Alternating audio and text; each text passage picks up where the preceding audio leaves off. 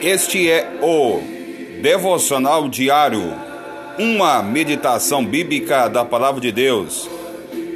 Você vai ouvir meditações bíblicas da palavra de Deus para o seu coração. Eu sou o pastor Alessandro Ribeiro, pastor da Igreja Brasil para Cristo em Itapaci.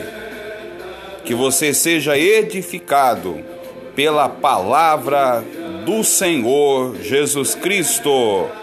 Posso não ver a colheita, mas não abro mão de ser a semente.